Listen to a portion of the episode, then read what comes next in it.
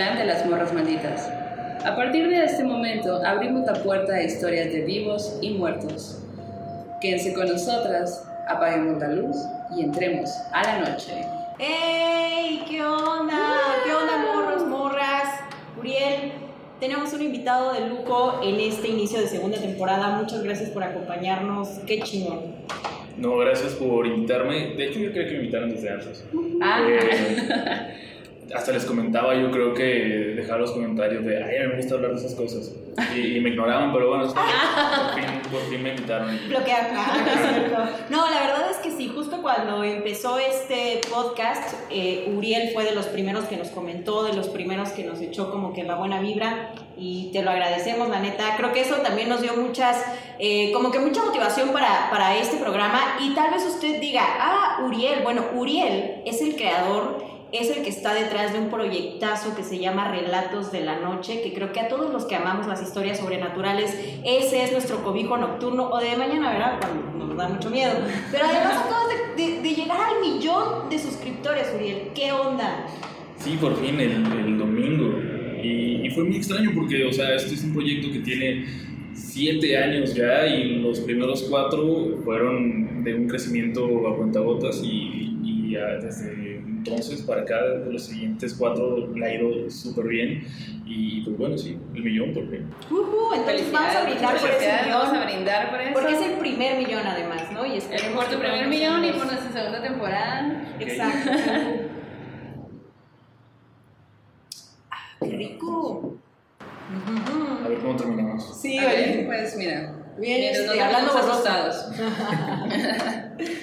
Eh, queremos agradecerles a toda la gente que nos ha estado eh, siguiendo, viendo, eh, comentando. Tenemos a unas personas que siempre están bien presentes en los lives y todo. Eh, saludos a Patti y Roxana Huerta, a Ramses Hernández, a Sofía Sigala, Eri Hernández, Gaby Jiménez y a toda la gente que siempre, siempre está ahí muy presente. Eh, estamos pues bien agradecidas de que estén aquí y pues que nos sigan todo el tiempo. Oye, y un especial también agradecimiento a una morra maldita llamada María González González, que ustedes están viendo, los que nos ven por YouTube, una monita que tenemos aquí en, el, en la mesa, que tiene un vestido rosa, que tiene el pelo largo y que además tiene la expresión de que está sosteniendo su quijada. Es una historia que contamos en el capítulo de La Llorona y María nos mandó esta pieza y nos mandó un montón de regalitos que ella hizo con sus manos. Les vamos a dejar en la pantalla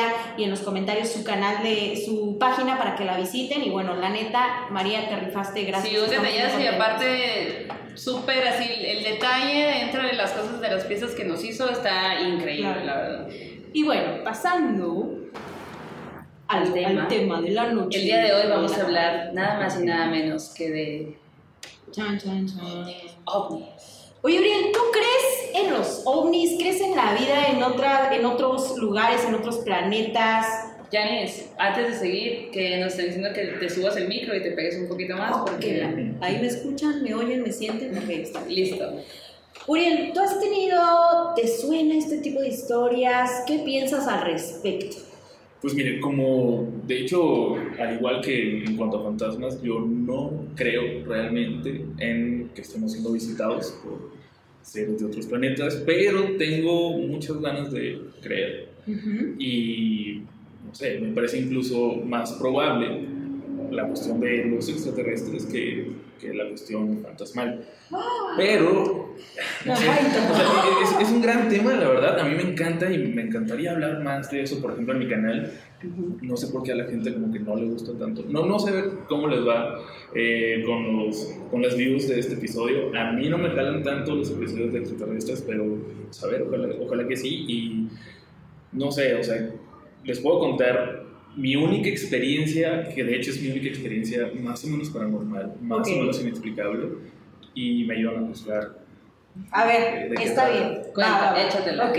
Ok, em, ¿han escuchado hablar de las trompetas del apocalipsis o los sonidos del cielo? Claro, claro. Eh, hace yo creo que unos 7 u 8 años era súper popular ese tema, de hecho se hizo muy viral en, en YouTube.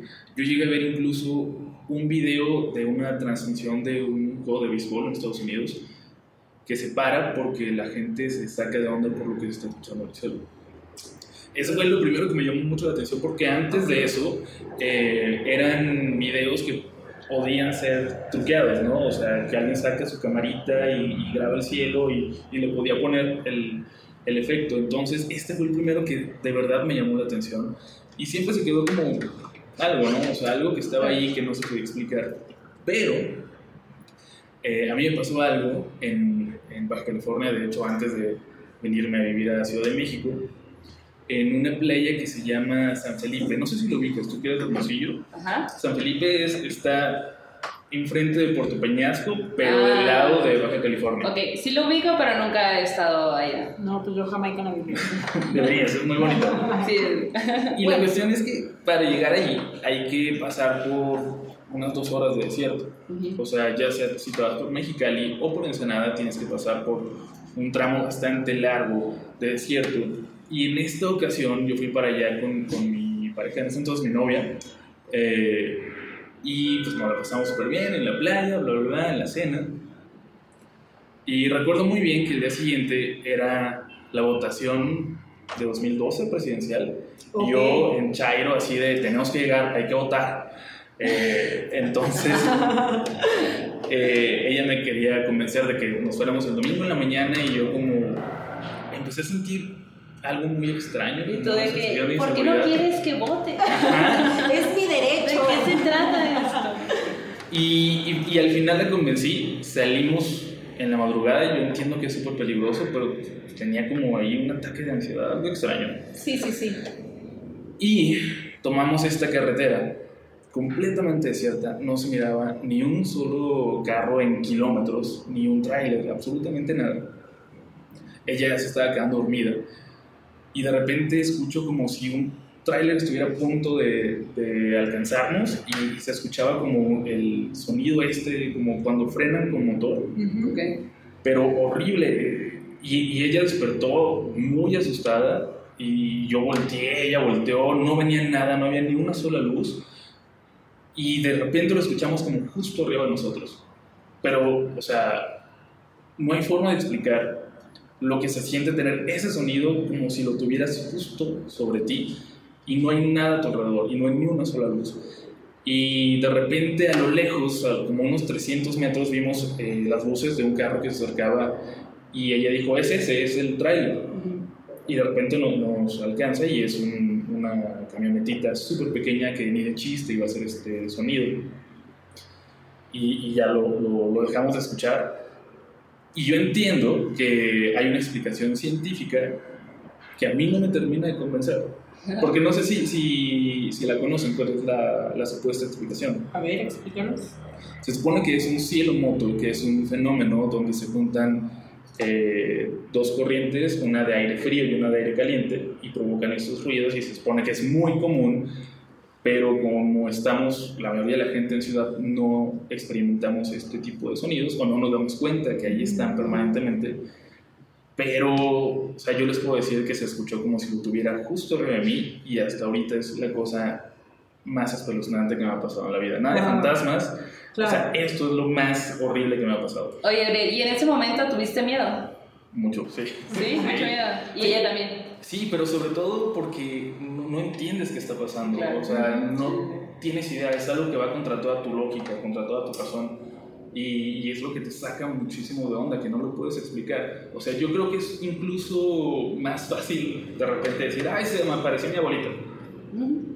Pero hay, hay algo de lógica al respecto. Y, y eso que, que me pasó es, es algo que, que no la tiene. Claro. Oye, fíjate que justo hablando de esos sonidos y de esos ruidos, y en el programa pasado, Mando, hablábamos acerca de cuál es eso- ese recuerdo de la infancia que tienes hasta ahora. En 1997, aproximadamente, estaba yo en la primaria, en Oaxaca. Y recuerdo que una mañana antes de salir al recreo, yo escuché como, como, como un ruido de un tren, así como un... Así como súper penetrante y vibrante, güey. Yo y dije, acá, o sea, como que en mi mente de niña es, acá hay trenes. Y segundos después comenzó a temblar en uno de los temblores más intensos que se han vivido en Oaxaca, que fue como de 7 punto y algo. Que recuerdo que todos salimos al patio y nuestra escuela era solo de una planta toda, ¿no? Y salimos al patio y todos así como que llorando, pero ese ruido en específico no lo olvido. Y le he preguntado a más personas si tienen historias similares y me dicen, sí, alguien me ha contado que lo mismo, que escuchan cómo la tierra hace esta vibración, ¿no? Como, pero para mí me marcó bien cabrón, bien, bien, bien cabrón. Entonces sí, seguramente. O un pedito de la tierra. No sé, no lo sé, no lo sé. Pero bueno, fíjense que iba a empezar con la historia de un fotógrafo, pero mejor voy a cambiar. Estuve buscando historias sobre ovnis y objetos sobrenaturales y me encontré con la súper chingona idea, eh, eh, perdón, con la súper chingona respuesta de amigos fotógrafos. Uriel, tú también eres fotógrafo, tú también siempre estás como que capturando cosas y estos compañeros, amigos que me escribieron y que me respondieron a esa pregunta que lancé ahí en mis redes, eh, me impactó mucho y me gustó mucho, güey, porque estos fotógrafos se dedican a, pues, registrar lo cotidiano, ¿no? Ellos son los que están en medios de comunicación y que van a la presidencia y que van a todos lados, o sea, todo, en todos lados ellos están. Agustín Salinas me contó la siguiente historia. Agustín es fotógrafo, ha estado en distintos medios y me dijo que por allá del 2014 él fue a cubrir un evento en el castillo de Chapultepec era de noche, o sea, él se fue a cubrir la orden, ¿no? los fotógrafos tienen que ir con los reporteros y todo, estaba ahí en el castillo, pasó el evento, pero dice que de pronto él voltea, ve la ciudad y dice, pues la ciudad estaba increíble, era un cielo nocturno maravilloso, ¿no? Y él dijo, como fotógrafo de medios, dijo, pues voy a hacer unas tomas de la ciudad de noche, porque siempre se ocupan, ¿no? A veces para ilustrar cualquier información sobre la ciudad incluso, te sirve ese material, ¿no? Entonces él empieza a hacer unas fotos dice que tomó imágenes de la torre de, Van, de Vancomer, que está ahí en Reforma, junto a la Estela de Luz, o a la Suavicrema, como ustedes la conozcan, y todavía no acababa de construirse. Entonces él empezó a hacer tomas, tomas, tomas, y dijo, ah, están chingonas. Llega al periódico en el que trabajaba en ese momento, vacía las imágenes y se da cuenta de que hay algo que no es normal. Yo voy a compartir estas fotos con, con, ustedes aquí y usted que nos ve por YouTube las va a estar viendo en la pantalla y los que estén en el Spotify, pues no, ah, no es cierto. No, ahorita se las vamos a describir. Pues imagínense ustedes que tienen una toma, que tienen una toma de eh, la torre de Vancomer, como desde el castillo de Chapultepec. Y a lo mejor ustedes dicen, ah, pues es una toma nocturna normal, se ve como el cielo y todo. Pero en otra de las imágenes se ve la torre y del lado derecho ustedes pueden ver dos hileras de luces. Una que es esta y otra que es esta. ¿Cómo Hace otras tomas, hace otra toma y empieza a ver esto, ¿no? Que las luces siguen allí y entonces eh, Agustín dice, pues a lo mejor uno pensaría que puede ser un avión o lo que tú quieras, pero no, o sea, las luces son tres diferentes intensidad. Son como, ajá, exacto, está la torre, ¿no? Del lado izquierdo de la imagen, el cielo oscuro, en la parte de abajo ustedes tienen todas las casas, ¿no? Las antenas, pero en la parte alta de la torre de Vancomer, aún, aún no terminada de construir, del lado derecho hay como dos, como si fueran puntos suspensivos, ¿no? Tres puntos suspensivos y más adelante otros tres puntos suspensivos con luces de distinta intensidad. Él no lo había visto, pero hizo más tomas. Y en otras tomas, estas luces aparecen en distintos puntos. Aquí pueden ver otra, ¿no? El caso es que son como ocho imágenes que nos comparte él, en las que se pueden apreciar esos puntos de luz. A veces aparece una hilera nada más, a veces dos. Y en esta otra foto, que es la última, se ven ya hasta aquí, de este lado. Ah. ¿no? Se ve como se ve como esas luces pues habían hecho una trayectoria, ¿no? Y entonces Agustín me decía, pues era imposible que hubiera sido un dron. En ese tiempo, dice, al menos legalmente o oficialmente todavía no salían los drones, ¿no? Y lo que más me impactó es que era imposible que fuera un, un avión o un helicóptero, ¿no? Yo lo hubiera registrado, pero yo no lo vi nunca, ¿no? Hasta que, ah, hasta que ella vio las, fotos. en su computadora. Viendo esto y teniéndole en mi mano, me siento como X-Files acá de que... Tú, wow. sí. Exacto. ¿Cómo, es, malo? Está increíble. A mí me llama mucho la atención que se parecen a... Hay un caso muy famoso de avistamiento de ovnis, no recuerdo si es en Arizona o en México, pero son unas luces similares que vieron en toda la ciudad y que lo registra gente de diferentes lados y que no tiene ninguna relación entre sí. Que eso es algo muy importante para Claro. los escépticos, ¿no? O sea, no es algo armado. Y es yo creo que de los avis- avistamientos más famosos en la historia de, de la investigación ovni y, y estos me lo recuerdan muchísimo. No sé si los han visto ustedes. No. Lo voy a ver ahorita, acabamos el programa. Es más, pausa, vamos a verlo de una vez. Oye, fíjate que, que a mí por eso me gustan mucho estas fotos y las historias de estos fotógrafos, ¿no? Porque ellos no están buscando cosas sobrenaturales Sí, no, o cosas del cielo. Ellos están capturando la noche, ¿no? Y entonces él dice que incluso en ese tiempo se las compartió a quien era su jefe en ese medio de comunicación y le dijo, mira, estas luces están como muy interesantes, muy extrañas y pues no se publicaron ni nada, ¿no? Se quedaron ahí en el archivo, pero pues él eh, nos Pero pues aquí lo publicaron. lo Sí, publicamos, exacto. Claro, Es una exclusiva de... Es una Exacto. exclusiva, Exacto, de hecho, sí. Y yo le preguntaba, oye, ¿qué sensación te dejó eso? O sea, ¿tú, tú sí sentiste que era un ovni en ese momento y me dijo, pues la neta, yo cuando vi las fotos y le encontré explicaciones, ¿no? Porque hasta me dijo que la tomó las fotos con un tipo de cámara que es una Canon 7D, ¿no? Y a veces pues hay manchas que pueden eh, aparecer en las imágenes. No, pero no, no son esas manchas. Ajá. O sea, no, no puede haber manchas tan blancas y que se vayan moviendo. En la misma Exacto, otro fotógrafo que también nos comparte su historia sobrenatural, la comentaré más adelante, me dijo, los puntos tienen diferente intensidad, lo que elimina la posibilidad de que sean flyers, es decir, luces parásitas en la lente. Sí. Entonces, pues, me pareció ¿En fue esto? 2014 Órale. aproximadamente. Entonces, pues ahí se quedaron las fotos y dice, sí, yo sí creo que hay cosas, eh, vida en otros claro. planetas, me parece lógico. Y me pareció una historia muy interesante, ¿no? Y él con todo el respeto y cariño nos comparte estas imágenes para que usted Eh, también las vea y, y nos diga qué piensa, qué les parece. Incluso las compartí con algunos amigos y conocidos y me dijeron, yo vi algo similar. Sí. De hecho, yo también traigo algunas historias que son algo similar. Ok, ok, a ver, échala. A ver, la primera historia es de acá nuestro producer Roberto Fragoso, que nos contó, me contó una historia de cuando él era niño, que estaba acampando en Xochimilco, no, sí, Xochimilco. Y eh, pues era niño, ¿no? Entonces era ahí en un campamento de escuela o lo que sea, y estaba con su maestro. Y ellos llevaban, pues para ver las estrellas y todo este show que pues de niños está ahí. Entretente, ponte a ver las estrellas.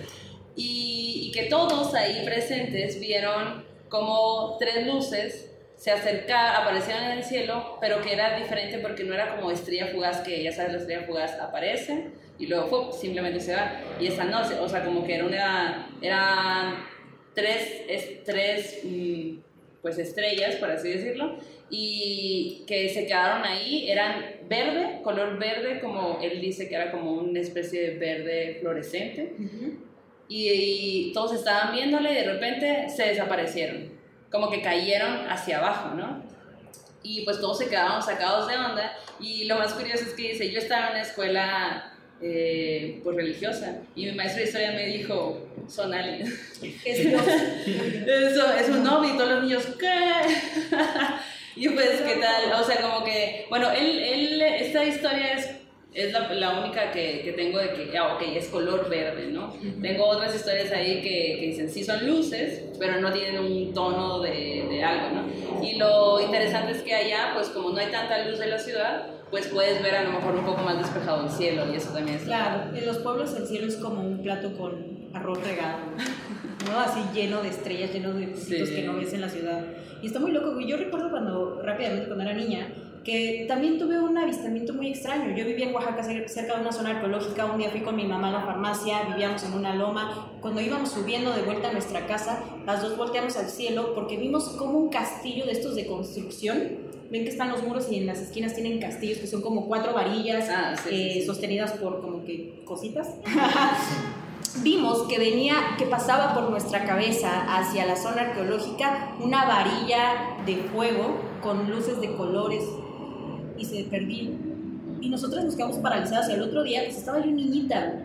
No era como ahora que buscas en el Twitter a ver si alguien más vio lo mismo y te lo pone y dice, ah, sí, no, por ahí, ¿no? Nunca supimos, no salió en las noticias, no nada, y ese es mi único recuerdo de haber visto algo extraño que digo, wow, sí era muy loco y hasta hacía como un ruido, como un... no sé cómo explicarlo, pero sí. Yo todavía sigo impactado con la respuesta del profesor. Ah, sí, ¿no? Son Qué aliens. Sí. Ok. Son aliens y tú, imagínate, tienes no sé cuántos años, pero pues los años que llevas en la escuela te están diciendo Diosito y la chingada. y lo- no, pues sí es un alien, no, no tengo otra respuesta. Sí. Bueno, nadie ha dicho que no fueran compas o amigos. La religión. La religión sí. Ay, sí. Dijo Fox Mulder que este, Dios olvidó contarnos de sus otros proyectos. ¿Ves? Era su explicación. Exacto, pues es lo que, es lo que yo pienso. Oigan, pero ustedes no me dijeron, ¿creen en la vida extraterrestre? Por o sea, supuesto. primero, ¿creen que no estamos Igno- solos en el universo y creen que haya vida extraterrestre visitándonos? Sí, yo sí. Por supuesto que sí, lo creo. Lo creo fielmente. Y, sí, y, oja- y si no está pasando, por favor, ojalá que sí. O sea, como que siento que necesitamos algo más que esto.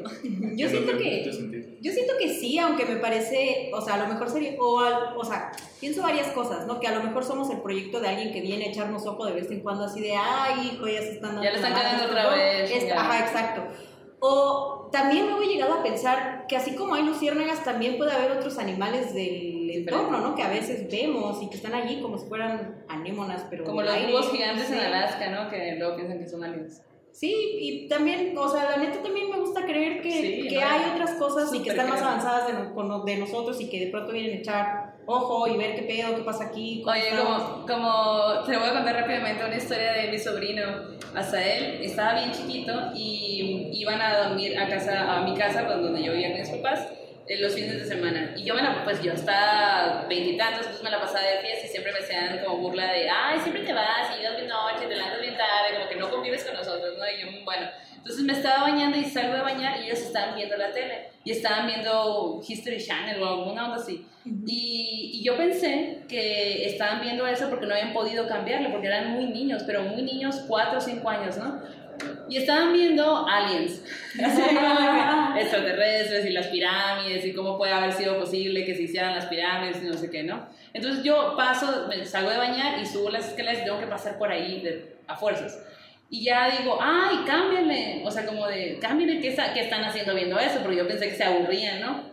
Y luego él, o sea, voltea y me dice, no tía, a mí me gustan esos programas porque me gusta entender, de dónde, me gusta saber de dónde venimos. Y yo, La- te lo juro que en ese momento me regresé, me senté con ellos acá, de que, a ver, quiero ver qué están viendo. Y ya me puse a ver el programa y me empezaron a hacer preguntas de, es que mira tía, eh, la, dicen que la forma en la que están hechas y las piedras y no sé qué, y luego voltea. Pero imagínate un niño de 4 o 5 años y voltearte a ver te dice, ¿tú crees?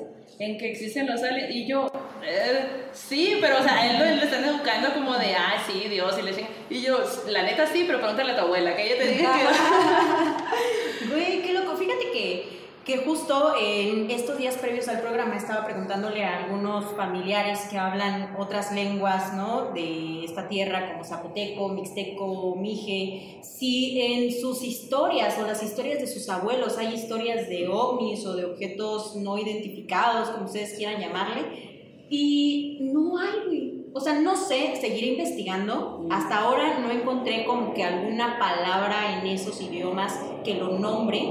Pero si usted tiene familia que hable alguna otra lengua, pregúntenle, porque sería bien chido saber cómo lo nombraban y cómo lo veían, o no. Oye, ¿sabe, fíjate- no? A lo mejor es algo muy de nosotros. ¿no? Ahora que sacas ese tema, en, en Sonora hay una, una etnia indígena que está en la costa, que son costeros que en Bahía de Quino, que son los seris, y ellos ah, están ahí en la isla de Tiburón, ¿no?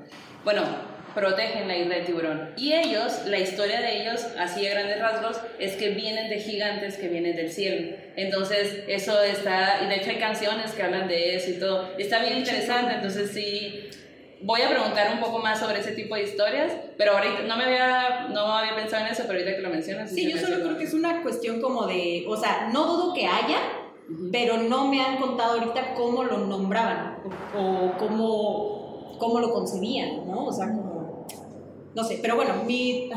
No, es, es que es muy interesante porque de hecho en casi todas las civilizaciones hay algún relato o alguna creencia sobre visitantes del Claro. cielo.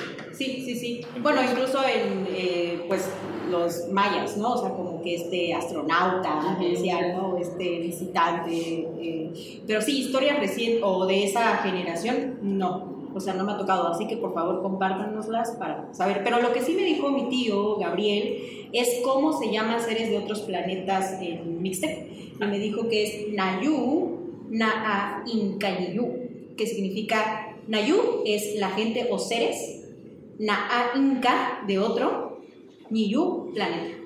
Suena bien bonito, a ver, ahora dilo de corrido. Naa Ninkaniyu. Ay, qué hago Y en Sí puedo, sí zapoteco, puedo. Sí, puedo, yo pensé que no ibas a poder. y en zapoteco solo noche oscura o cielo es, se dice Gelanakaguido. Oh. Me lo aprendí porque es como muy rit- como que muy acá tiene su ritmito. Gelanakaguido. Entonces sí, eso significa noche oscura. Qué cool. Pero sí compartan. Oye, Uriel, y, y digo, esta es la única experiencia como que te tocó vivir, pero en el canal me imagino que aunque no es el tema favorito, sí te han llegado historias. Sí, no, de hecho sí me llegan bastantes. Eh, voy, a, voy a aventarme algún especial largo porque hay muchas que he dejado en el tintero. Pero traigo una de las que más me han gustado.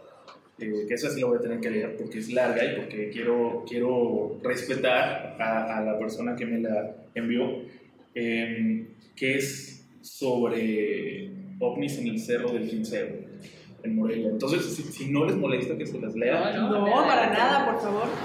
y bueno, esta es la historia.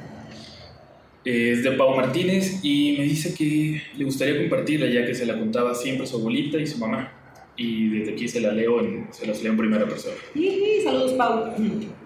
Inclusive mi abuela tenía los periódicos de lo sucedido, pero lamentablemente los perdió en una remodelación de su casa. Y es algo que ha contado a varias personas, pero ninguna le cree. Yo he intentado buscar en internet, sin embargo nunca he encontrado nada. Espero que les guste esta historia y que la crean. Ocurrió por ahí del 79 en Morelia, Michoacán. Todo pasó una tarde, eran por ahí de las 7, cuando apenas empezaba a oscurecer. Mi mamá estaba haciendo la cena en su fogón cuando de pronto escuchó un estruendo como si hubiese caído un rayo, y al pensar que fue eso, un rayo, subió a la segunda planta a extender su ropa. Ella cuenta que al ir subiendo las escaleras parecía que al subir cada escalón, el poco sol que quedaba ya no existiera, y comenzó a rezar porque en este tiempo hubo las famosas tinieblas, que es una historia que en otra ocasión les contaré. Ay, no. Al finalmente llegar a la segunda planta, lo que vio la hizo pensar en el fin de los tiempos.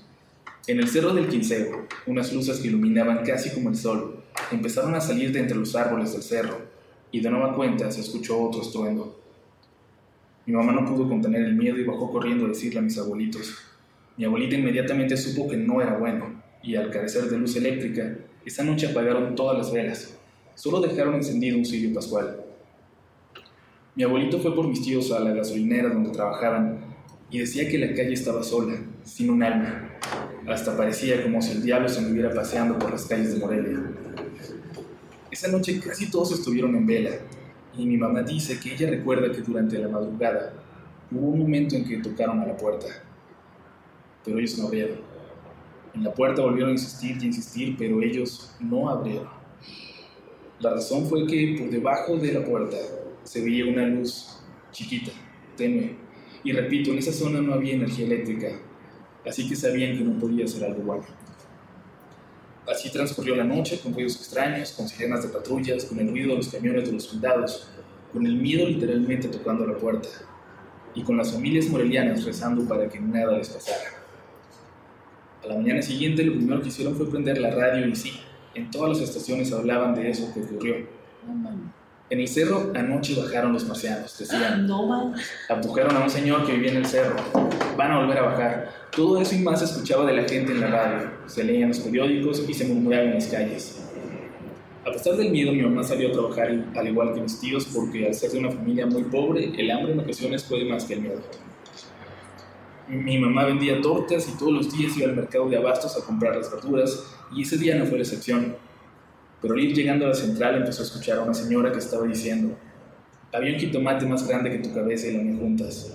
Y otro señor comentaba, los soldados retiraron una zanahoria de un metro veinte. Mi mamá se acercó y preguntó que de dónde sacaron esas cosechas y le dijo un señor que del cerro del Quinceo, que algo bajó y se llevó toda su cosecha. Le dijo, ¿no es que los marcianos bajaron anoche?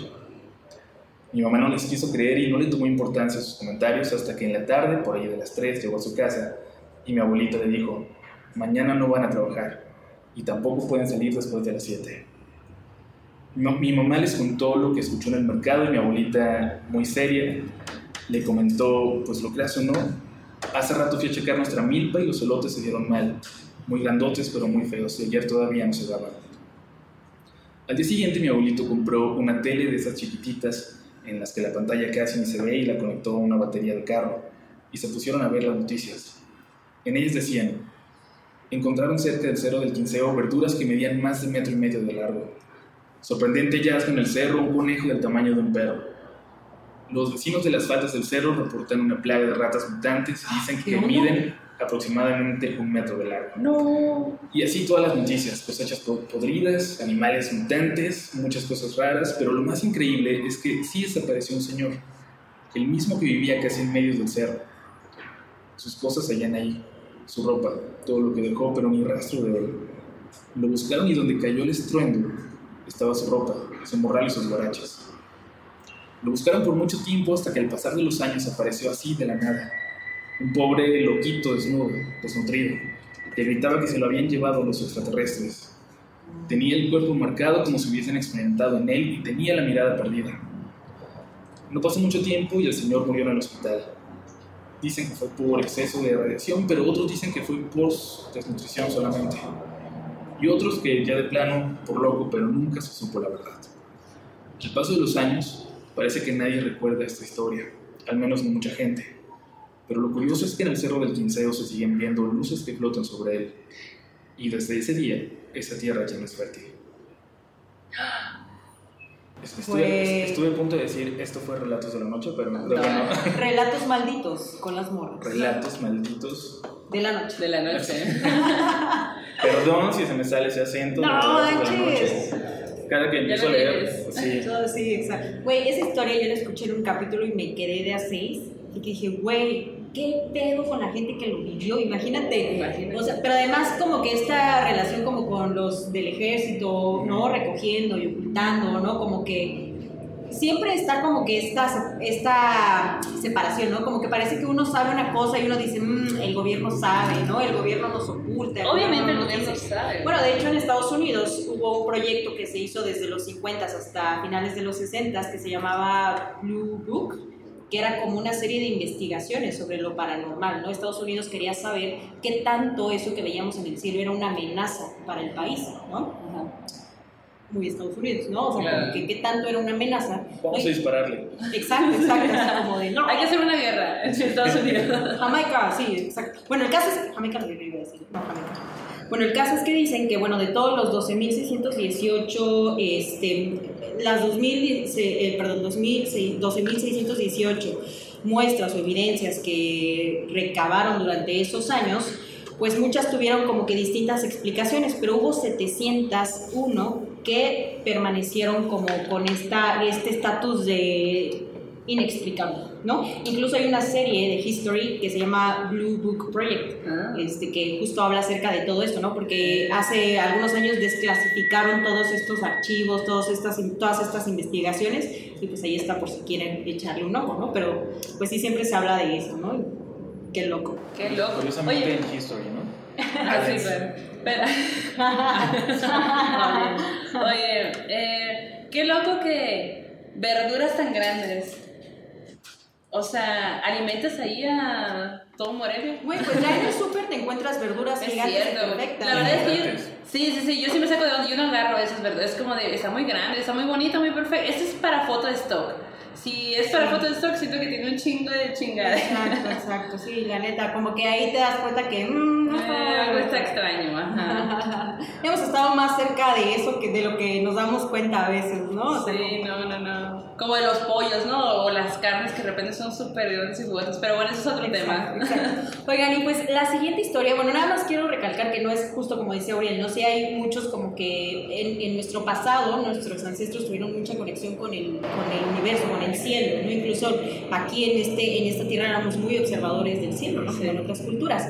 Pero sí siento que a veces en esta traducción, ¿no? De las lenguas al español se van perdiendo muchas historias, ¿no? Y que a veces por eso a la gente a la que le pregunté dicen, mm, creo que no recuerdo o creo que hasta lo que tengo no hay, ¿no? Entonces, no es que no haya, Solo que Igual es lo no- triste que a veces se pierde, ¿no? Y- Sí. Y, en los idiomas hay muchas palabras intraducibles, Sí. ¿no? O sea, y eso es como que, ay, una lástima. Pero bueno, quiero pasar con una historia que me compartió otro fotógrafo. La historia de este avistamiento eh, se remonta al año 2000. Resulta que Alfonso Reyes, en ese tiempo fotógrafo de Notimex, se fue a donde estaba el Popo porque estaba en un periodo de mucha actividad. Bueno, mames, el popo, ya nomás mencionas el popo, ya, pum, aliens. Exacto, no siempre, siempre, históricamente. Pero pues él se va y empieza a hacer como que fotografías como otros medios definitivamente. Y entonces, una de las fotos que capturó eh, se volvió muy popular. Tan popular que incluso Jaime Maussan en ese tiempo hizo un programa con esta fotografía. Wow. Todo el mundo la comentó, todos los medios hablaron de ella y Milenio sacó una portada, el periódico Milenio sacó una portada en la que mostraba y compartía con la gente esta imagen, que es la que ustedes van a ver en su pantalla en este momento, la que les estoy compartiendo aquí a mis compañeros de podcast, y es esta fotografía. Eh, ustedes la pueden ver allí, es una fotografía en la que se ve el popo, está, está haciendo un poco de erupción y se ve pues todo este humo, ¿no? Eh, que está botando, brotando del cráter. Y también se ve una luz que baja como desde la parte posterior y hace como una Recorrido. curva, ¿no? Ajá, como un recorrido desde la parte de arriba, un recorrido luminoso y parece que da la vuelta, ¿no? Y, y donde da la vuelta y parece que va como algo muy luminoso, ¿no? Entonces Alfonso Reyes, eh, voy a tomarle un momento, eh, me comenta, yo hablé con él hace unos días, le dije, oye, ¿qué onda puedo compartir tu historia? Y él me dice, mira, la verdad es que ya se ha hablado mucho de esta imagen, ¿no? O sea, se ha hablado positivamente, negativamente, ha habido muchos análisis sobre esta fotografía. Y la verdad es que ya tiene 21 años, ¿no? Wow. Que salió esta imagen, ¿no? Entonces, dice, yo ya no suelo hablar tanto de ella, pero lo que sí te puedo decir, me, me comentó, es que yo fui a trabajar y lo que tú ves en la foto, yo no lo vi. Yo estaba ocupado en varias cosas, como en exponer correctamente mientras sostenía la cámara. Él dice que él no vio esta luz que ustedes están viendo en pantalla hasta que entregó las fotografías, hasta que entregó el material, ¿no? Y entonces, eh, él lo que me comenta es, él era fotógrafo de Notimex en ese tiempo, cabe recalcar, ¿no? Y entonces la imagen la retoma Milenio y le pone un pie de foto que, que, me, que me comenta Alfonso Reyes, que es como el pie de foto con el que él concuerda más. Y el pie de foto se los voy a leer. La foto la titulan Luz Incógnita.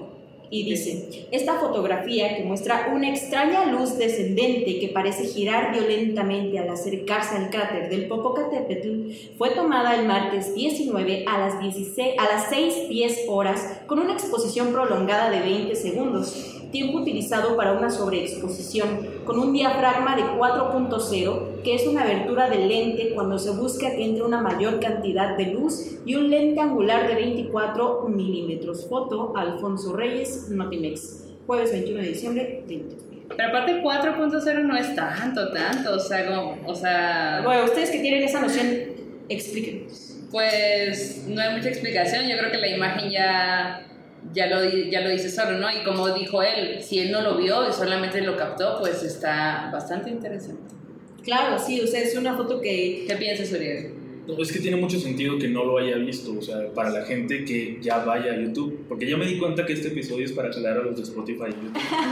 para la gente que ya lo esté O viendo. bueno, vaya a nuestro Instagram, también, También, vamos a subir las fotos allí, no se preocupen. Este, sí, o sea, evidentemente no se dio cuenta al momento de fotografiar y esto es algo que ya ves. Eh, digo, ahora es muy fácil ver la- el resultado en la pantalla, pero me imagino que esto es todavía película. Entonces, imagínate, de repente llegar y, y darte cuenta de que fotografiaste algo tan, tan extraño. Tan extraño y único, ¿no? En ese Claro. momento. Y como él dice, si justo es película, estás demasiado ocupado en hacer que todo lo demás funcione. Y porque en realidad él quería nada más tomar una, fo- una foto del popo, pues, ¿no? Claro. O sea, no era como que, hey, voy a tomar una para ver si de casualidad. Sí, exacto, exacto. Y fíjate que estaba buscando ahí en el internet y vi como que varias opiniones al respecto. Incluso encontré un estudio de un como que como de una sociedad o un organismo que hace como que toda la trayectoria y de pronto como que dicen que eh, te explican qué pudo haber sido, ¿no? De alguna manera. Y se los voy a compartir por ahí en nuestras redes sociales para que ustedes puedan echarle ojo, pero a mí la imagen me parece maravillosa, me parece increíble y creo que, y él me, nos cuenta eso, dice, o sea, yo lo único que te puedo decir es que así tomé la foto, yo nunca había visto lo que estaba ahí, apareció y bueno, tal vez, y generó mucha conversación en su momento. Les digo, hasta Jaime Maussan, y leía por ahí que hasta el Pentágono había requerido foto. Yo le pregunté, pero ya no alcanzó a contestarme para cuando estamos grabando este momento, pero si me contesta, se los compartiré en redes. Y a mí eh, te agradecemos mucho, Alfonso, que nos hayas compartido esta imagen, neta, gracias. Y pues son de las cosas que los fotógrafos de pronto se encuentran en sus imágenes. Oye, pero ¿sabes que Eso solo comparten en Twitter, para amarrar. Así, para que cada cosa la estemos enseñando en algo, en una red diferente. Órale, va. Y que, que la sigan en todas partes.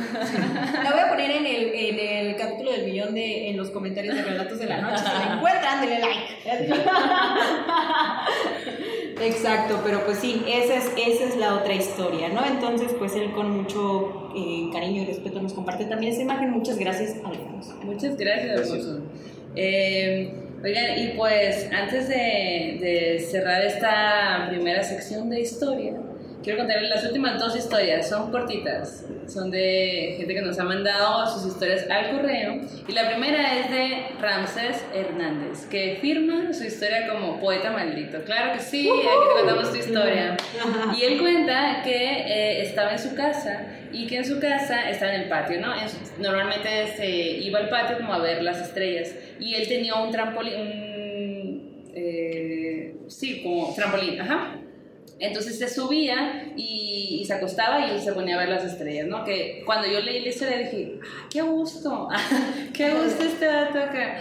Y bueno, ¿no? Entonces, este, él estaba ahí viendo las estrellas y que justo... Eh, cuando lo estaba viendo, vio que había tres luces que, que se estaban moviendo y las luces eh, se movían paralelamente. Y que justo cuando las tenía enfrente, o sea, como que se iban moviendo y cuando las tenía frente, enfrente, contando de que él estaba acostado viendo hacia el cielo, se dio cuenta que mm, las estrellas se movieron, se movieron como si fueran estrellas fugaces y simplemente desaparecieron. Y entonces, eh, como que se quedó bien sacado de onda y, y, pues ya, como que pues, supongo que cuando te pasan ese tipo de cosas, como que tratas de buscar una, alguna explicación y pues dices, sí, una estrella fugaz. Ajá, o sea, seguro puede eso, lo que sea, pero tienes una sensación de que igual y no, pues, ¿no? O sea, igual y no. Entonces él se va a dormir y todo, y al otro día va a visitar a una amiga que él dice que es como medio bruja. Y que, y que la amiga le dice, te noto extraño Andas extraño porque viste a los, a, los ovnis de ayer, ¿verdad? Y él se queda como de, wow. y pues así como que sacado onda de, entonces tú también lo viste, entonces hay más gente que lo vio, entonces sí era eso que yo estaba viendo y que yo, o sea, como que hay una parte de que dice, sí, justo, fue una estrella, una estrella fugaz, a lo mejor fue otra cosa que pudo haber sido, no sé, supongo que la, la mente también te juega ahí mm, como de diciéndote, pues igual y y no, no es lo que tú crees que estás viendo, ¿no?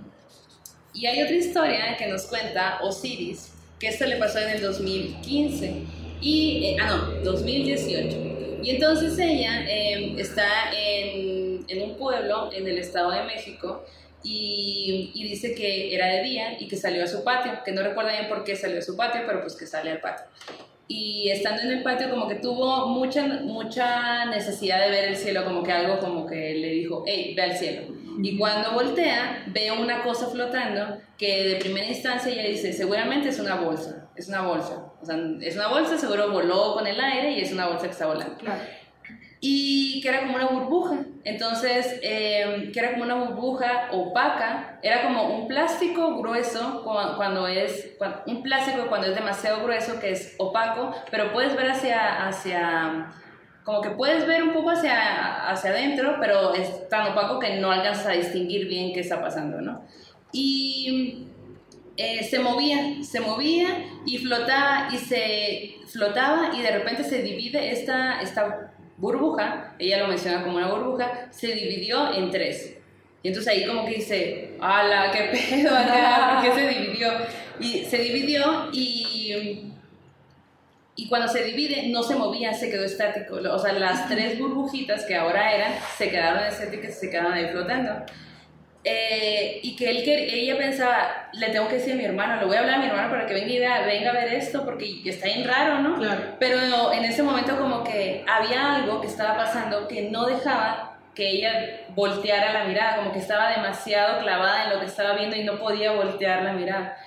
Y que cuando, cuando estaban las tres figuras, de repente se alinearon horizontalmente y se movieron de forma, de, en forma como de triángulo. ¡Pum! Se movieron en forma de triángulo.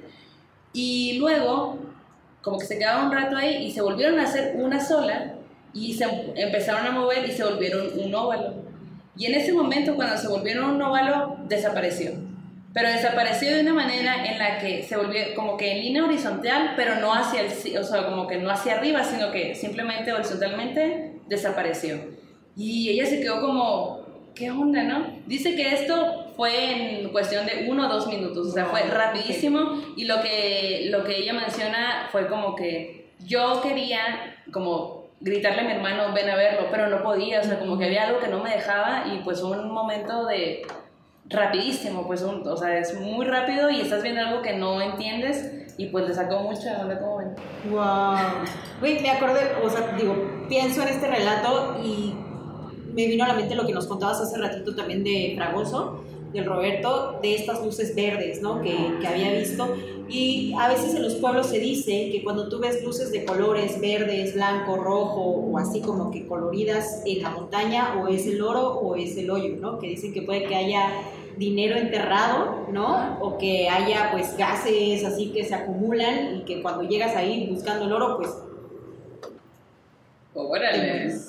Bueno, eso es lo que Guau. dice. A, a mí me llama mucho la atención, creo que la primera historia, la de Ramsés Baudelaire, el poeta maldito, Hernández. eh, vamos, pero El poeta maldito. eh, eh, dice que estaba mirando al cielo. Sí. ¿no? Y digo, es que hay una discusión grande de por qué todas las supuestas grabaciones, o la documentación del fenómeno ovni es de antes, en en VHS, en, en los 90, a principios de los 2000.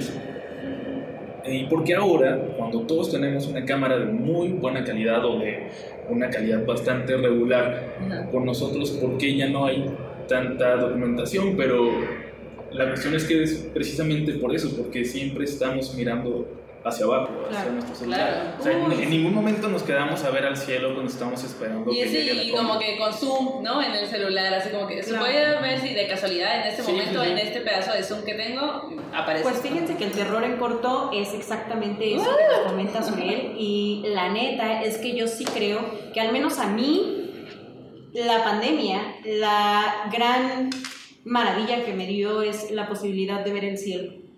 Porque me tocó hacer home office y me ha tocado hacer home office durante mucho tiempo y tengo una ventana con un paisaje Un maravilloso. bistón, tienes una, dilo como es, es un bistón. Es un pinche listón acá.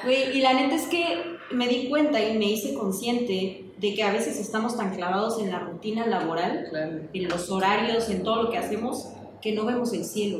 Entonces, para, o sea, y me he vuelto la loca de tomarle fotos porque digo, güey, tengo que acordarme de esto en 10 años, en 5 años, tengo Sí. que verlo. Y le tomo fotos a diestra y siniestra, perdónenme a mis seguidores del Instagram, I'm sorry, my friends. Pero bueno, Entre, entre esa vista y tus michis, ahí estamos, mira. Ya no sé qué es peor, güey, perdónenme. Pero bueno, el caso es que Juan Ignacio Ortega, que es otro fotógrafo, Wow. que también ha estado en distintos medios de comunicación, en distintos periódicos, me contó esta historia que Uriel neta tiene, tiene, hace mucho sentido con lo que nos compartes, ¿no? Con lo poco que, está, que podemos ver el cielo o con lo poco que lo vemos ahora que vemos más en TikTok, ¿verdad? Pero bueno, el caso es que les voy a compartir la siguiente historia. Él, además de fotógrafo, es escritor, es cuentista y eh, pues si les da curiosidad conocer un poco más acerca de su trabajo, vayan a su Facebook, Juan Ignacio Ortega. Pero bueno, vamos a escuchar la historia que nos cuenta, ¿les parece? Bueno, a ver. Pues mi experiencia sucedió hace ya algunos años, en la época en la que los fotógrafos utilizábamos negativos. Iba yo conduciendo sobre la calle de Monterrey, ya casi a la altura de Paseo La Reforma, o sea, el Ángel de la Independencia, cuando de repente veo una serie de esferas eh, sobrevolando a la altura del ángel. Yo traía mi cámara, me, detuve, me, me puse a tomar fotografías de lo que estaba viendo. La gente se puso histérica y este, haciendo sonar sus claxons para que me moviera. Pero hice un par de fotos eh, y por un, un, un, momento pues este, me ocurrió decirle a la gente, oigan, pues volteen hacia el cielo, ¿no? Y nadie me hizo caso, nada más puros insultos. Bueno, total que ya me arranqué y todo. Y cuando regresé al periódico, eh, revelé mis negativos y le mostré eh, el material al jefe, al jefe de nosotros. Él vio las fotografías en un aparato que teníamos que se llamaba Photobix, que nos permitía ver las imágenes negativas en positivo en, en una pantalla de televisión. Me dijo, a ver, espera, me tomó los negativos y se fue a la junta editorial. Después de un rato regresó y me dijo, ¿sabes qué? No van, no van las fotografías, no se van a publicar. Y yo le pregunté que por qué. Me dice, pues es que no se le ven las antenitas a los tripulantes, ¿no? O sea, lo tomaron como de chiste, como de broma.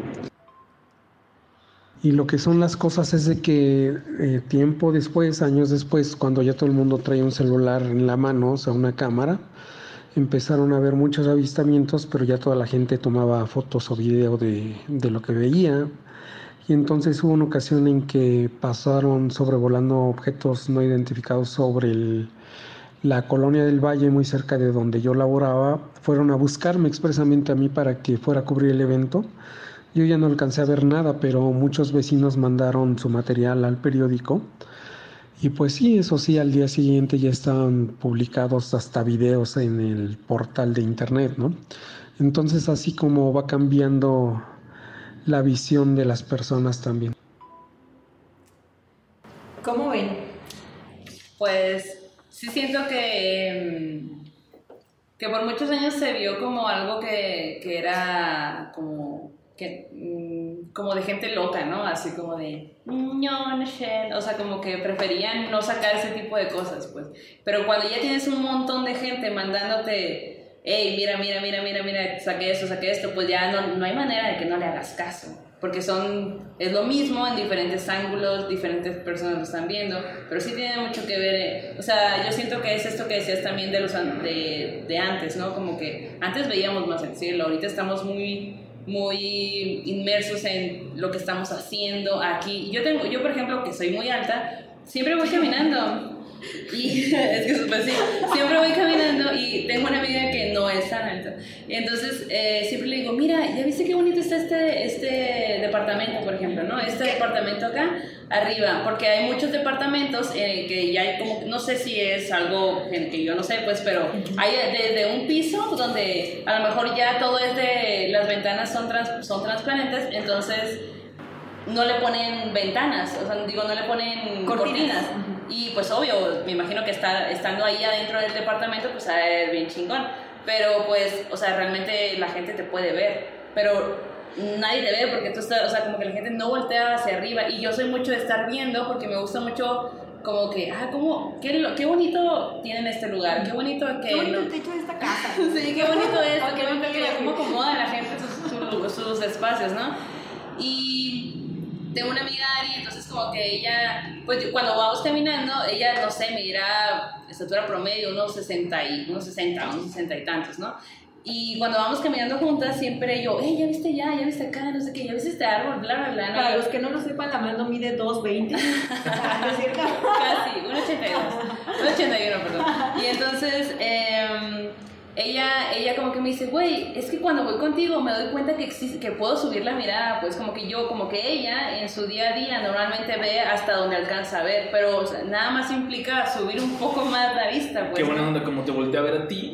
ya ve todo Hay que salir más con Maldo o con personas altas. Venga, los invito a caminar conmigo. Vamos, come on. Güey, qué loco. Qué loco eso, sí.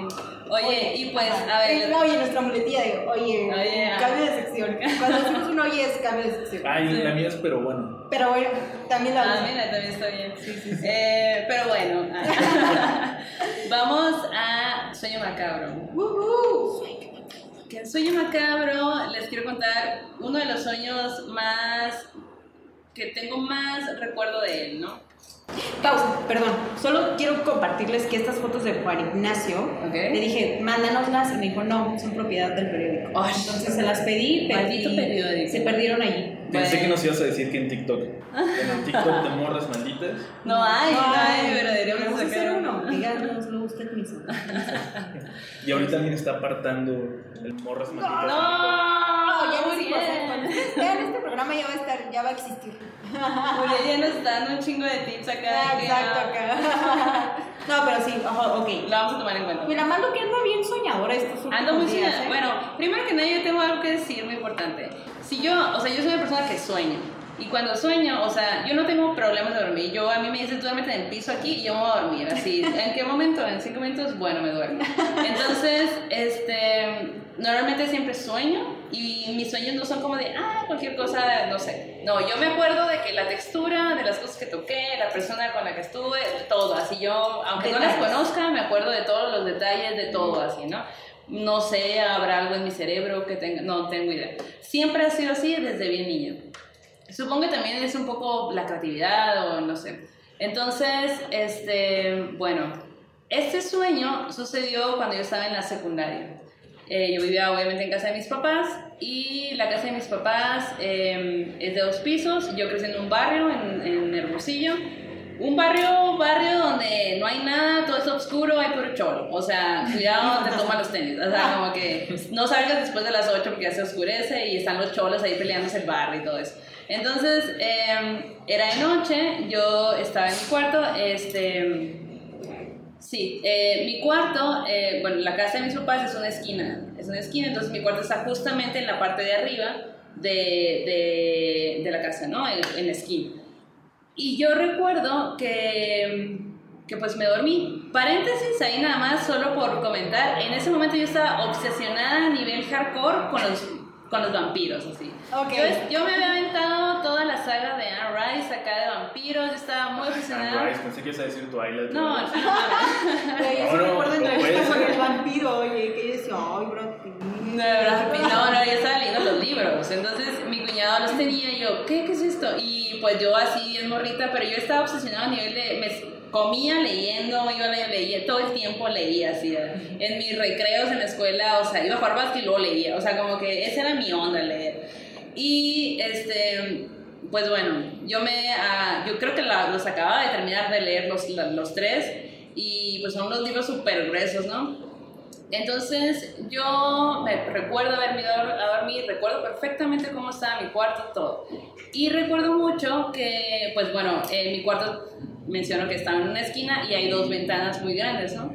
Y pues en Sonora la luna, pues porque es desierto, es como un poco más abajo, no recuerdo bien qué mesera ni nada, pero pues solo recuerdo haberme ido a dormir y de repente despertar en la madrugada, que eso era raro, o sea, yo me duermo y neta, o sea, tengo un, de que a mí dime dónde me duermo y me voy a Sí, dormir sí, y me voy a sí. despertar hasta el día siguiente.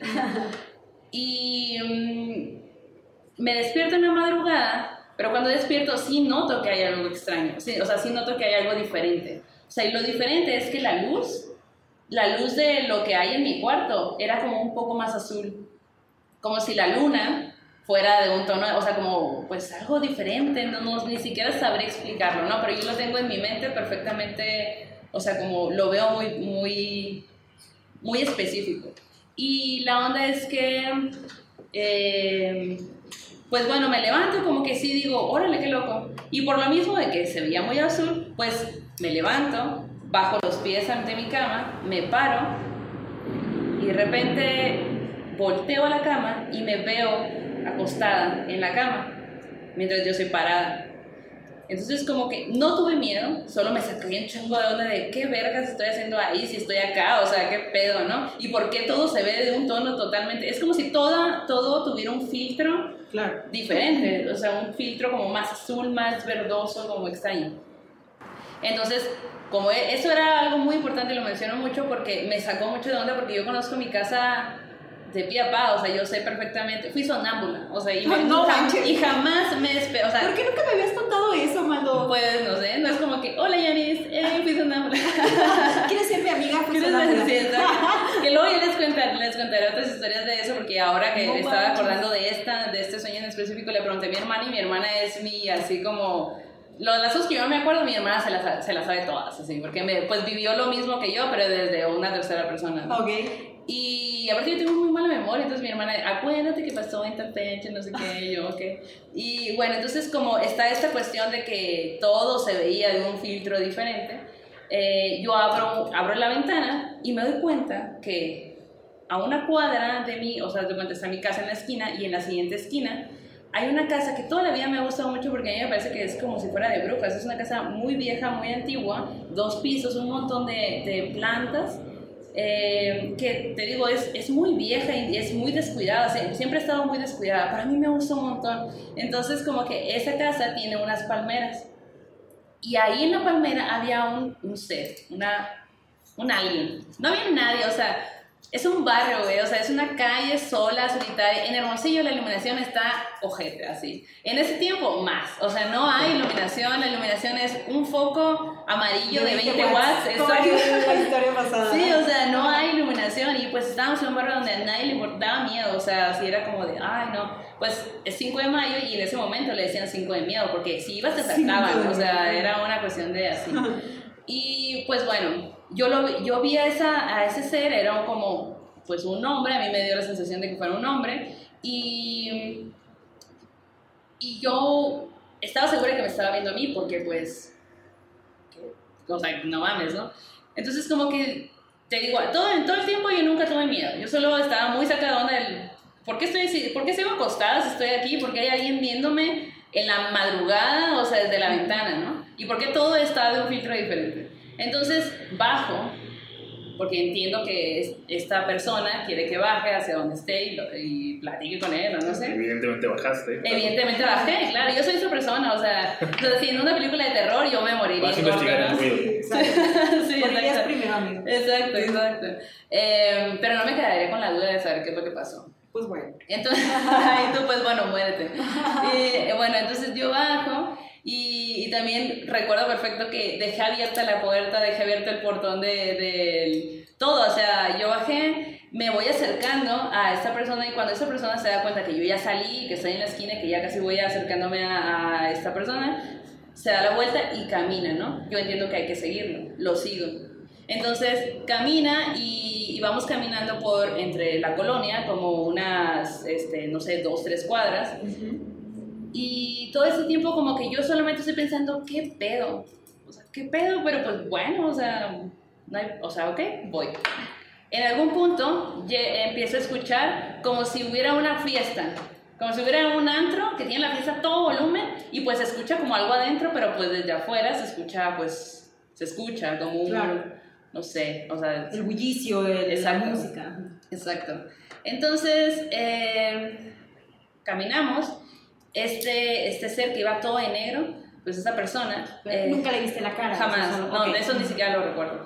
Eh, llega a un lugar donde hay un, como un cadenero, pero haz de cuenta que es como había unas escaleras hacia abajo. Eso no existe en Hermosillo, o no sé si ahorita ya habrá un bar así, no creo, pero en ese momento ni de pedo, pues no. Y aparte yo ni tenía edad para entrar a un bar. O sea, entonces eh, eh, en- le abren la puerta y, y entra, ¿no? Y yo, eh, como que sí recuerdo que me saqué onda de debería entrar o no, qué pedo, o sea, o que- y ahí, ahí recuerdo haber pensado, ¿qué estoy haciendo aquí? O sea, ¿por qué vine hasta acá? ¿O cómo hago para...? Yo, yo nunca en todos mis sueños sé que estoy soñando. Eso es algo que, es- de hecho, Ok. lo trato de trabajar así como que debería de saber, porque hay mucha gente que me dice, es que en tal parte del sueño sé que estoy soñando. Yo nunca jamás me ha pasado eso. Yo siempre pienso que es la vida real. Ok. Entonces, em, me acerco como que con un poco tímida, como con miedo, y el cadenero se me queda viendo y me dice, te estábamos esperando, ¿por qué tardaste tanto? Y yo me quedo, ¿qué? Así como de, pero imagínate a mí en, no sé, 15 años habré tenido en ese momento. Y como que no digo nada, me abre la puerta, o sea, como que jala la cadena, abre la puerta y adentro lo primero que veo es como un fiestón de, güey, vampiros con brujas, con, no sé, era como gente súper extravagante, pues, ¿no? O sea, que yo, niña de Hermosillo, donde no jamás, güey, yo era muy rara para, para Hermosillo De en ese momento. muy religiosa. Eh, de familia muy religiosa aparte, entonces obviamente no me, o sea, no hay ese tipo de gente que yo pudiera ver así nada más en la calle caminando, pues, ¿no? Y, y como que entro y recuerdo, sí recuerdo que como que sí me sacó mucho de onda porque dije, ¿qué pedo con esta gente? O sea, que es persona, son personas, no son personas, o sea, y era, era una onda como no sé explicarlo, era como mucha fiesta, como El había... ambiente era chido, acá lo sentías así como... Uh, Sí, pues sí, era un ambiente Como chido. filosofía y letras, ¿no?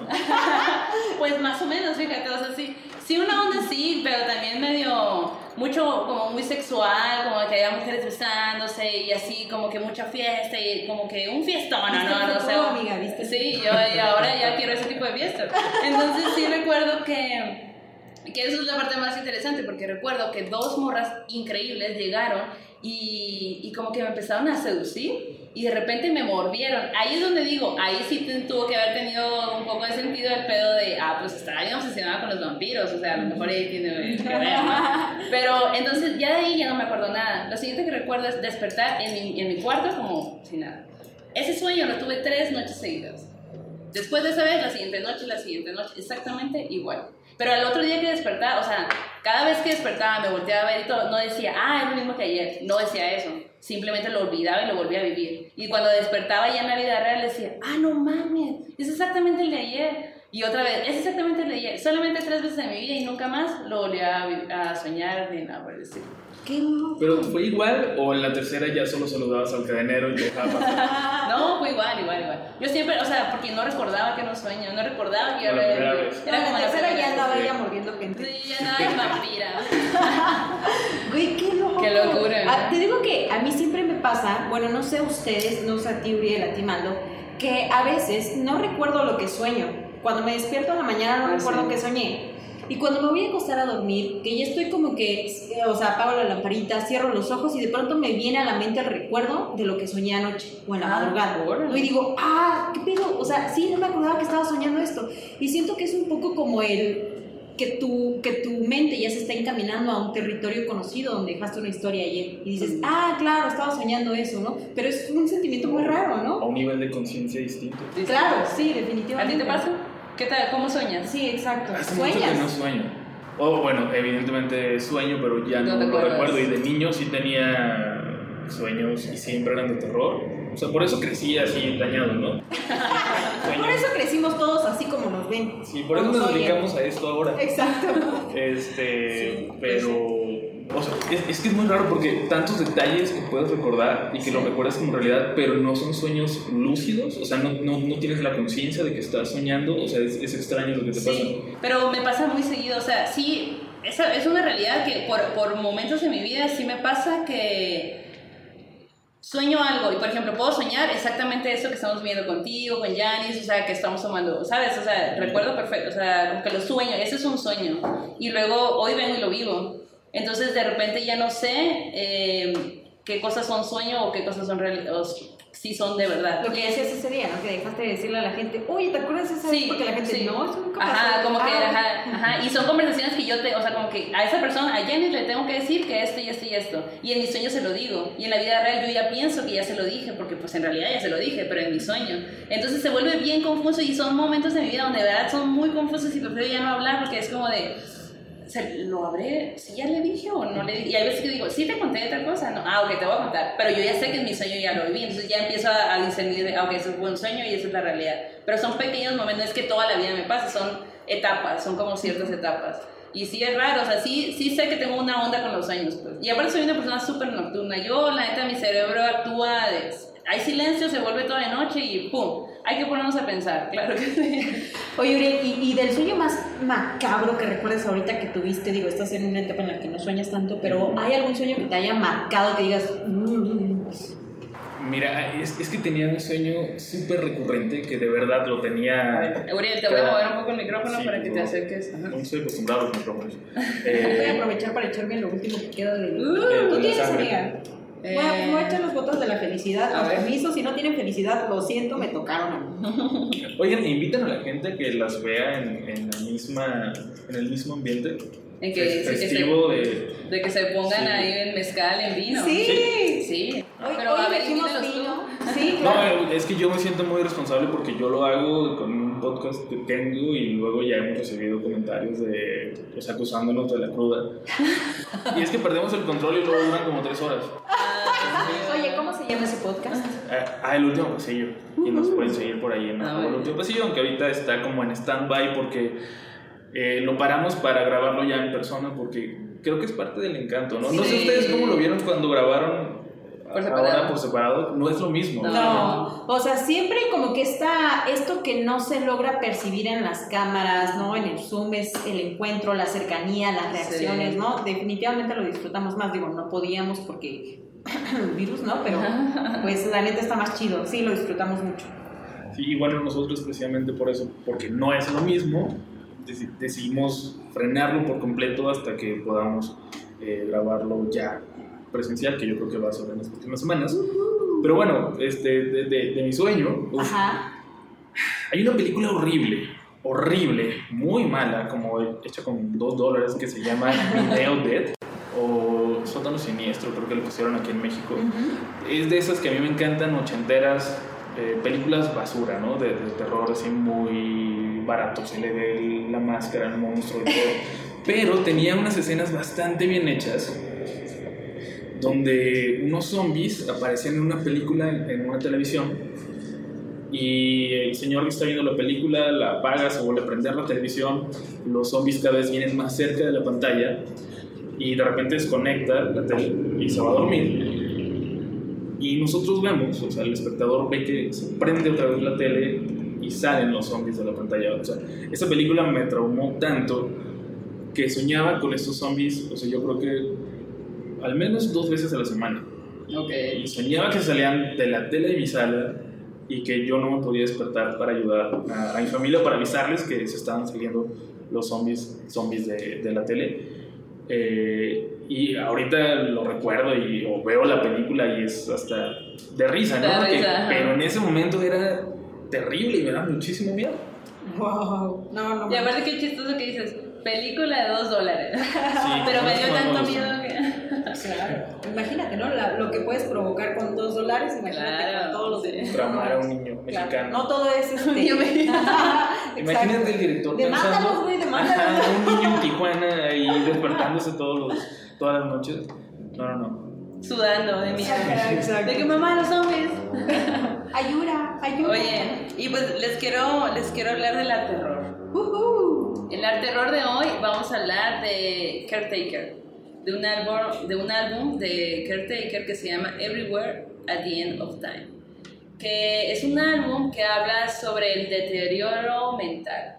Está bien interesante, son seis álbumes y mm, a mí como que me, sí me llegó un poco porque, bueno, Básicamente en el álbum, bueno, en el álbum primero ah, es, pone música como, es como jazz, como blues, como este big band, ¿no? Como esta, esta música que te, que te lleva como un momento de, de añoranza, ¿no? Como de, ay, qué padre la vida, qué bonito todo. Entonces, el primer álbum es como, habla sobre eso, como, bueno, más bien, te pone ese tipo de música, ¿no? Y, y, y te, te lleva a un punto donde dices, bueno, al paciente le acaban de decir que tiene Alzheimer. Entonces, como paciente empiezas a recordar eh, pues tus años, tus mejores años, lo que, lo, todo lo bueno que has vivido, ¿no? Entonces, eh, así empieza el álbum. Y luego, en la segunda etapa, es cuando te das cuenta que como que hay algo que está mal, como que ya empiezas a quizá olvidar ciertas cositas, como que a lo mejor te sabías de, de memoria tu teléfono celular y ahora ya no te lo sabes. Y, y luego vas olvidando pequeños detalles que a lo mejor no le das tanta importancia y a lo mejor puedes decirte a ti mismo, ah, es que soy muy olvidadizo, ay, es que cualquier cosa, estoy distraído. Pero es, es ya una cuestión, pues ya, justo ya te dijeron que tienes una enfermedad. Pues. En, el, en la tercera etapa es un punto de no retorno. Es como ya las distorsiones son severas, eh, los recuerdos se empiezan a desdibujar, todo empieza a cambiar. Y en la cuarta etapa, todo comienza a romperse. Eh, es como cuando ya la demencia empieza a llegar a ti y es demasiada que, que ya no te, no te permite a lo mejor seguir tu vida como normalmente la vives, porque ya hay cosas que se empiezan a distorsionar y ya ni siquiera entiendes qué está pasando. En la quinta etapa la música básicamente apenas es reconocible, es como un ruido, ruidismo, así como es como solamente escuchas ruido y a lo mejor habrá momentos del ruido donde empiezas a entender que que a lo mejor hay pequeños ruidos que dices, ah, ok, esto a lo mejor es un tambor, una guitarra, o sea, pero ya no es tan fuerte, ¿no? Y en la sexta etapa em, ya es, es puro ruido blanco y hay un momento en el que hay un momento en el que ya llega a nada de ruido, ya es totalmente silencio, que es la manera del autor de decir esto es la muerte. Entonces, durante seis horas, seis horas duran los seis, los seis álbumes y, y pues durante seis horas te, está, te estaba llevando de una etapa a otra que como que musicalmente te, te hace sentir lo que puede pasar a una persona que tiene pues demencia o Alzheimer o que va olvidando toda su vida hasta desde el punto en donde le dicen que tiene esta, esta enfermedad y hasta la muerte, ¿no? Wow. Esa es una de las cosas, o sea, no sé si va a sonar mamador decir que lo escuché las seis horas, pero lo hice mientras trabajaba y de hecho mientras escribía guiones y esto. Es una de las cosas más bellas y más aterradoras que he escuchado en la vida. Y al final, e, este momento del silencio es, es brutal porque no lo esperas. Sí, no lo Y todo lo que está narrando ella que va sucediendo, eh, o sea, eh, todo se cuenta a través de la música. Es, es, es, muy, muy, muy bonito. Sí, es, es bonito y es muy aterrador. Incluso lo que, lo que yo, o sea, escuché algunas de las piezas y todo, no me aventé las seis horas, pero, pero la verdad es que sí llega a un punto donde si las escuchas en, total, en totalidad, pues sí te conmueve un montón, o sea, sí te puede hacer llorar, porque dices, güey, en algún momento puede ser que yo sufra esto, puede ser que a mí me pase eso. En, en, en lo personal, a mí me, me, tocó porque pues mi abuelito materno murió de Alzheimer y fue como, oh, yo estaba muy morra, entonces como que jamás me puse a pensar, obviamente, como, ay, ¿qué estará pensando en su, qué estará pasando en su mente? No, no, no lo, ni siquiera me lo cuestioné, pero que haya, que haya alguien que en su en lo que hace, que es música, pueda de una forma u otra ponerlo ahí para que las demás personas lo, lo traten, de, traten de ver cómo sería, analizar cómo sería, pues me parece súper bonito y a la vez súper aterrador porque pues para allá vamos, ¿no? Fíjate que a mí siempre me recuerda mucho cuando hablamos de este tipo de historias, esta parte en, en el libro de Márquez de 100 años de soledad, ¿no? En la que dice, estaba en una habitación, dentro de una habitación, dentro de una habitación, dentro de una habitación en su mente, ¿no? Y a veces volvía de habitación en habitación, en habitación, en habitación y llegaba a este plan, pero a veces te quedas en una de las habitaciones. ¿No? Entonces como que incluso en algún momento lo, lo dijiste, me contaste una historia de un familiar con Alzheimer y me decías, imagínate, qué cabrón, güey, que tengas como que esta noción, pero no completa de las cosas, ¿no? Que digas, güey, estoy aquí, veo a esta gente, sé que existo, que estoy viva, pero no sé quiénes son ellos, ¿no? Como que ese, esa pieza del rompecabezas que hace falta, ¿no? Que no termina de cuadrarte la realidad, ¿no? Y que, y que ese no cuadrarte es aterrador. Claro. Y aparte, o sea, el, el hecho de no reconocer a, a, tu pareja, a tus hijos, a, o sea, la gente que te rodeó todo el tiempo, ¿no? Y bueno, este, esta serie de álbumes, eh, pues bueno, son seis horas, el, el, primer álbum salió en el 2016 y el último álbum salió en el 2019. Y es bien interesante porque el autor, eh, Caretaker, o sea, en realidad eh, se puso este nombre solamente para, para este disco, o sea, para, esta obra, ¿no?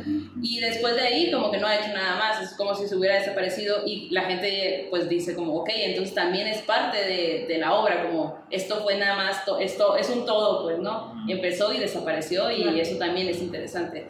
Y cada portada de disco, eh, la portada son pinturas al óleo que fueron hechas por Iván Cid e, y cada una representa, bueno, eh, Iván intentó representar como lo que, lo que es como a lo mejor la primera portada, ustedes lo van a estar viendo en, aquí en la pantalla y la gente que está en Spotify pues puede verla en, en redes sociales. En su imaginación. En su imaginación. Y bueno, la primera portada es como si fuera un libro, ¿no? Es como, ok, vamos a, a darle la vuelta a ver desde dónde empezó como y un cómo fue.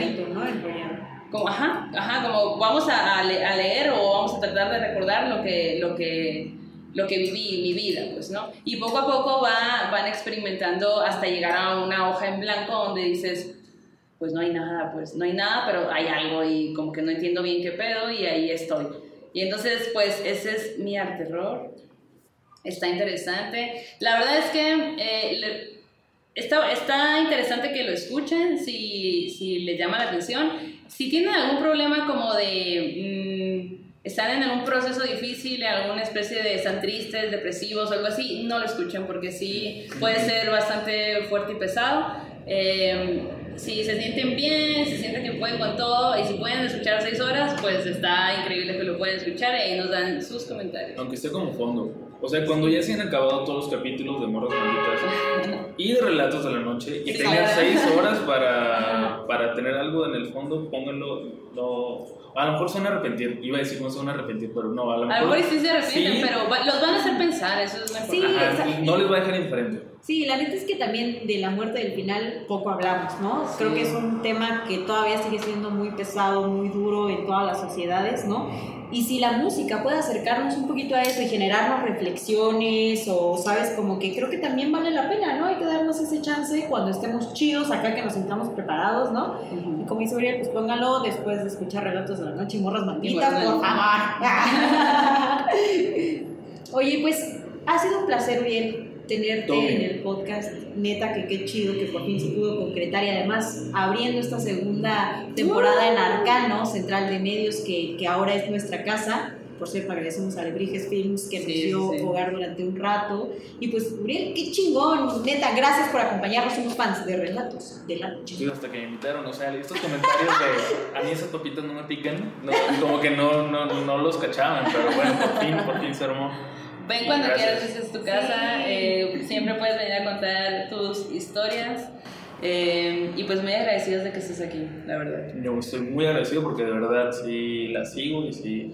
Los últimos no los he visto, pero ya me voy a poner a, Constesen, constesen. Oye, y también hay que, hay que agradecer a, a la Grecia, a Grecia Colomo, también, nuestra amiga maldita que nos ayudó en nuestra escenografía, escenografía en nuestro set eh, de esta nueva temporada. Muchas gracias por estar aquí y ayudarnos, estar presentes siempre y contarnos historias, porque aparte es un combo la Grecia, ¿no? Oye, y también, la neta, mucha banda nos dice, güey, ya, ya escuché todos los relatos todo, todas las historias y vamos a trabajar para compartirles más todavía para compartirles más cositas en todas nuestras redes sociales, en nuestro canal de YouTube.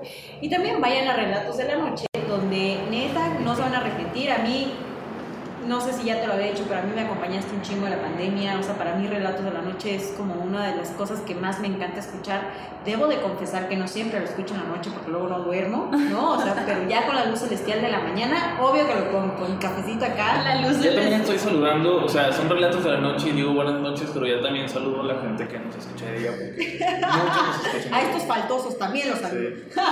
que fíjate que también he visto que nos ponen ahí de eh, ah, yo lo escucho de día porque me da mucho miedo, no sé qué. O hay gente que dice, es que yo no los puedo escuchar porque escuché uno y me da miedo. Hay que hacer algo para esa gente. Es como, güey, escúchenos y luego vean caricaturas. No, yo sí he hecho algo, güey, les digo por dos, güey. digo, yo también. O prendan la luz del baño, la del pasillo, lo que sea, lo que los ayude, está chido. Su estampita de San Miguel Arcángel. Ya con eso, ya, muy bendecidos. Lo que ustedes quieran, exacto, exacto. Pero bueno, la verdad es que sí te vamos a volver a invitar, Uriel, para que compartamos otro tipo de historias. Ahora nos tocó el tema de ovnis. Sí, de uno que sí tenga rating. Yo sí Ay, a ver, sí, exacto. Tú propones el tema, tú dices, a ver, morras, quiero hablar de esto y nosotras, obedientes, lo hacemos. ok, voy a por supuesto. Okay, ok, perfecto. Y pues muchas gracias a todos ustedes que nos han acompañado en este programa, en este inicio de nueva temporada. Muchas gracias a Roberto, muchas gracias a Arcano Roberto los controles, que hace toda la magia, es como el dios que no se ven, pero ahí está. Y nos vemos la próxima semana con más historias, así que pues cerramos el círculo. Vayan con su dios, diosa o dioses de preferencia, que este aquelarre ha terminado. Hasta la próxima. It is Ryan here and I have a question for you. What do you do when you win? Like are you a fist pumper, a woohooer, a hand clapper, a high fiver? I kind of like the high five, but if you want to hone in on those winning moves, check out Chumba Casino. At chumbacasino.com, choose from hundreds of social casino style games for your chance to redeem serious cash prizes. There are new game releases weekly, plus free daily bonuses. So don't wait. Start having the most fun ever at chumbacasino.com. No purchase necessary. VGW Group. Void were prohibited by law. See terms and conditions. 18 plus. ¿Estás listo para convertir tus mejores ideas en un negocio en línea exitoso? Te presentamos Shopify. Tal vez no lo sabías, pero nuestro podcast More Than Mamis es un negocio y lo empezamos por supuesto para desahogarnos y hablar sobre la maternidad, no para convertirnos en expertas de ventas y del e-commerce. Así que sí, necesitábamos ayuda para vender nuestro merch y poner en marcha nuestra tienda. ¿Y cómo suena con Shopify?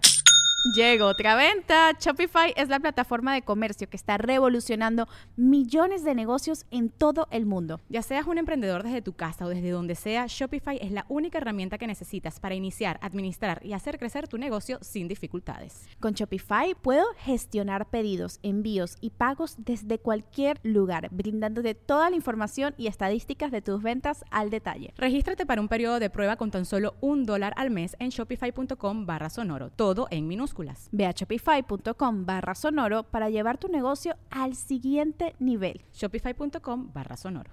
¿Quieres regalar más que flores este Día de las Madres? The Home Depot te da una idea.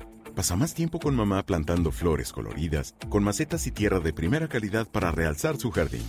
Así sentirá que es su día todos los días. Llévate tierra para macetas Bigoro por solo $8.97 y crece plantas fuertes y saludables dentro y fuera de casa. Recoge en tienda y sigue cultivando más momentos con mamá en The Home Depot. Haces más, logras más.